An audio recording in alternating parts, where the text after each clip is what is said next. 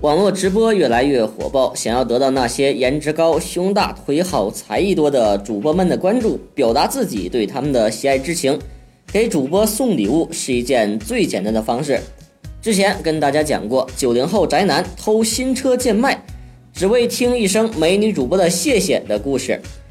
最近，一名十三岁的未成年少女竟然两个月败了母亲二十五万元，其中打赏男主播占了二十一万。在粉丝群里边发微信红包占了四万多元。今天我们一起来聊一聊，给主播送礼物的人都是什么样的心态。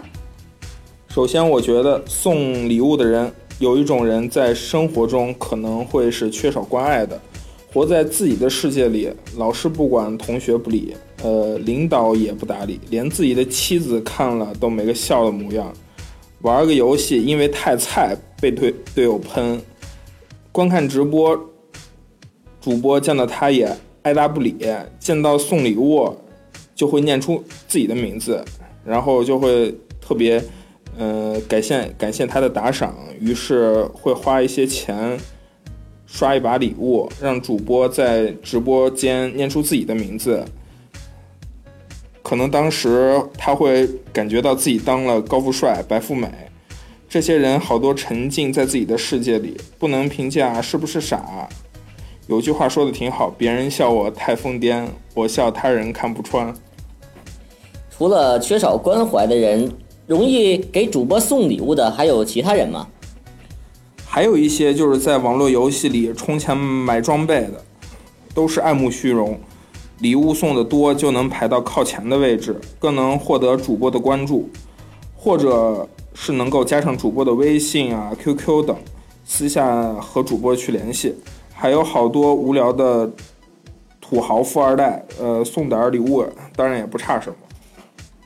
除了一些土豪富二代给主播送礼物，直播平台自己会给自己的平台刷礼物吗？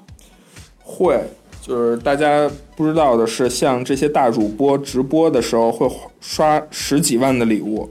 这些啊，好多都是工作室他们自己刷的，工作室工作室花钱去培养主播，给自己送礼物。呃，要用一句《让子弹飞》里面的一句话，就是得先让豪绅出钱，带着百姓捐钱，豪绅捐了钱，百姓才能跟着捐。嗯，钱到手以后，豪绅的钱如富如数奉还，百姓的钱三七分账。最后提醒大家，